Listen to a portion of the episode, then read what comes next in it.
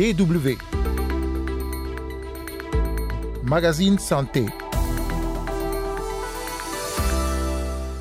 40, 43, 44, voire même 47 degrés Celsius. Les températures grimpent dans plusieurs régions du monde. Et qui dit hausse des températures dit chaleur. Une chaleur qui peut être dangereuse pour la santé. Lorsque le corps n'arrive pas à réguler l'excès de chaleur qu'il reçoit, on peut avoir une déshydratation. Et il y a aussi les personnes qui ont des maladies comme les insuffisances cardiaques, insuffisances rénales, euh, les maladies de la peau qui ne vont pas bien réguler leur température et peuvent décéder plus facilement. Dans ce magazine, on parle donc de l'impact de la hausse des températures sur la santé. À partir de quand la chaleur devient-elle dangereuse pour l'organisme? Comment se protéger. Dans la deuxième partie de ce magazine, il sera question de physiothérapie au Burundi. Carole Assignon au micro, vous écoutez le magazine Santé. Bonjour à toutes et à tous.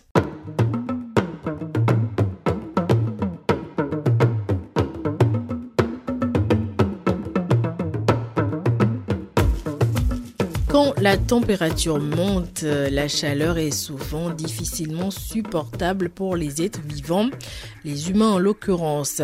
Avant de savoir comment se protéger, voyons d'abord avec le docteur Rudy Arnonana, spécialiste de médecine interne et de santé publique, comment se fait la thermorégulation, le processus de régulation de la température du corps. Euh, la thermorégulation se fait dans les deux sens. Euh, ça se fait lorsque la, la chaleur accumulée à l'intérieur du corps a soit augmenté, donc est positive, ou bien a diminué en période de froid négative.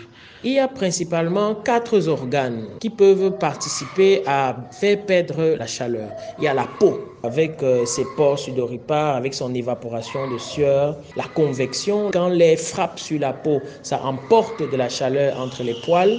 Et nous avons aussi la conduction lorsque nous mettons un objet humide sur la peau et qu'il y a ce transfert de chaleur là. Maintenant, après, il y a les poumons.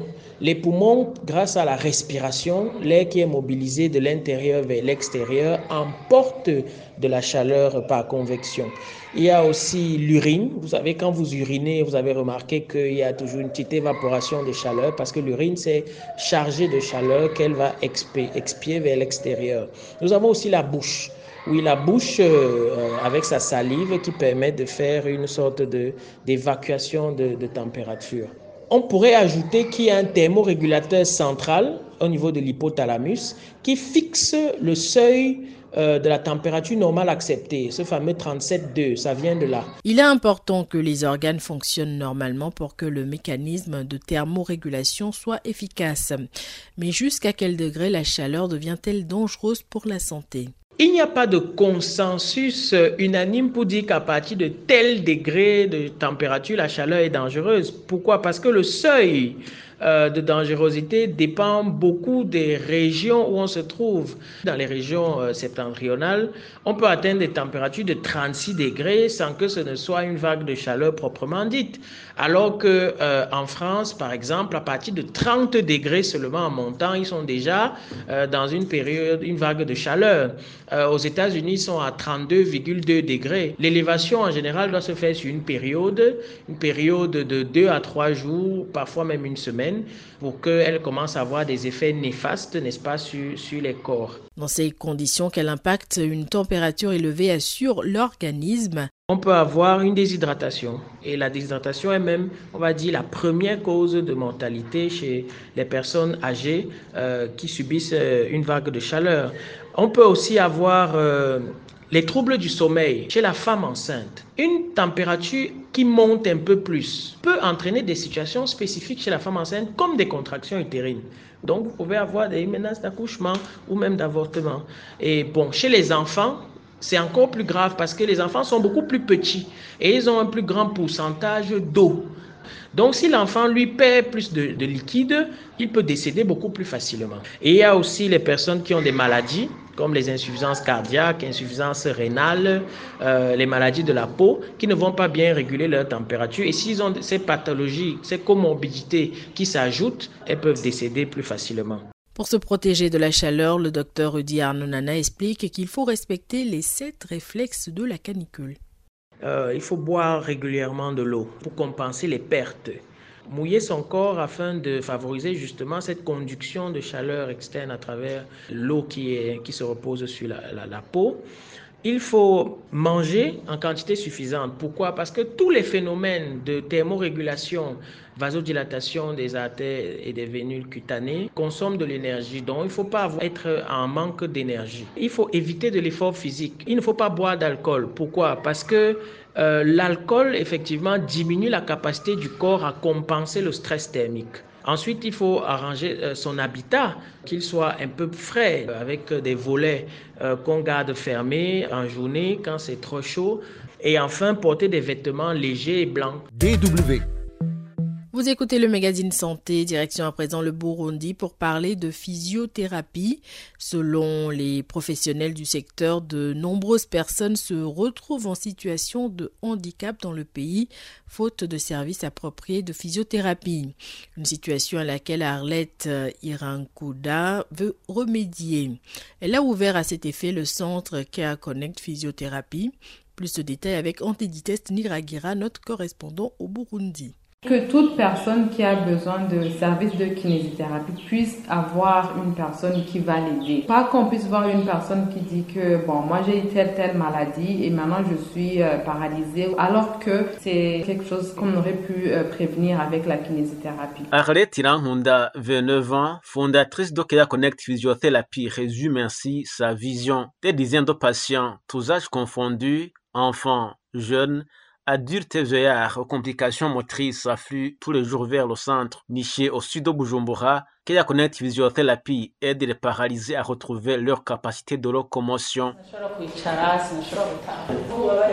Annick Sengyumva souffrait de douleurs aux nerfs sciatiques. Rencontrée au centre, elle se sent mieux après 15 séances de massage, de kinésithérapie professionnelle, de rééducation. Ce matin, elle est revenue pour le contrôle et le suivi. J'avais des douleurs aux nerfs sciatiques. J'ai décidé de consulter dans un hôpital classique. Je croyais que c'était la solution pour mon problème. Une fois à l'hôpital, ils m'ont promis de ne me donner que les antidouleurs, mais j'avais très mal, je ne pouvais même pas m'asseoir. Je restais au lit. Pour aller aux toilettes, je me faisais accompagner par quelqu'un. Du coup, un ami m'a proposé ce centre. Je devais être transporté, allongé dans la voiture. Ce centre m'a efficacement aidé et il y a eu un résultat. Une fois à la maison, je reprends les mêmes exercices. Maintenant, je vais vraiment très bien. Bonjour, bonjour. Célestin Chutina Magara a été victime d'un accident vasculaire cérébral et il suit depuis sept mois des séances de kinésithérapie. Ce matin, il se présente au centre Kaya Connect Physiothérapie pour une séance. Progressivement, Célestin, qui est lui-même médecin, retrouve son autonomie. Il peut marcher sans support, mais difficilement. Il est confiant et espère retrouver bientôt ses fonctions motrices devant l'accident. J'avais une paralysie de la micro donc ce qu'on appelle en jargon médical hémiplégie. Hémiplégie. Hémiplégie, ça veut dire euh, la perte de sensibilité, de motricité d'une partie d'un corps. La jambe, le bras, une partie du visage était paralysée. Donc la bouche est déviée du côté contralatéral. Au niveau de la jambe gauche, il n'y a pas de force. Au niveau du bras gauche, il n'y a pas de force. Quand il touche, il sent rien. Le lendemain, j'ai commencé la kiné sur le lit d'hôpital. Le meilleur traitement de la VC, c'est la kiné. Kinésithérapie, rééducation. Ils vont appris à retrouver mes fonctions. S'asseoir, marcher, tout ça. Dès que tu as la WC, c'est perdu. Je ne pouvais pas m'asseoir, je ne pouvais pas me mettre debout. On m'a appris à, à m'asseoir, puis à me mettre debout, et après à marcher.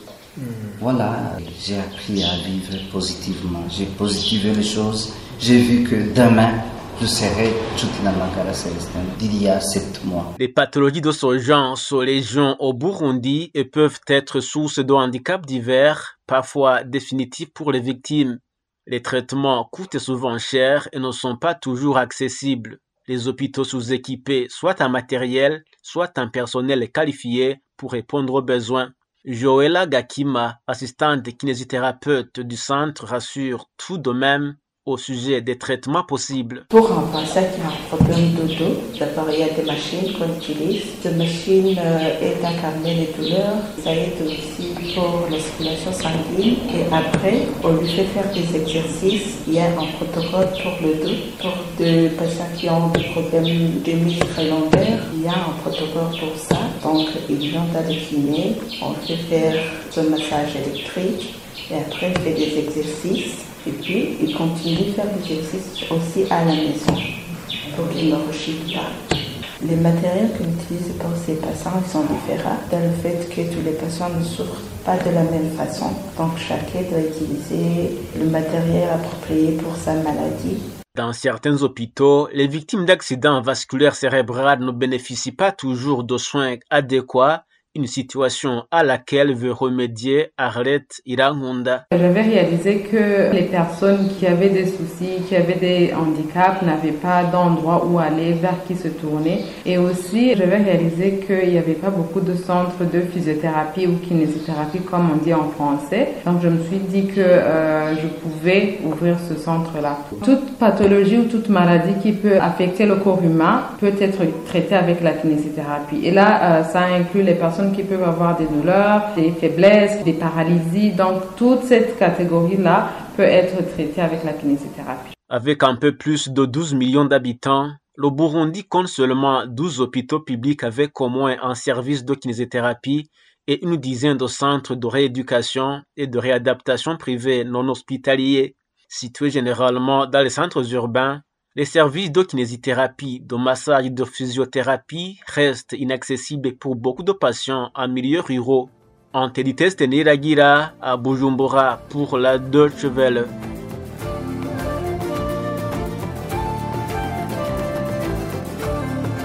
Et c'est avec ce reportage au Burundi que prend fin ce numéro du magazine Santé.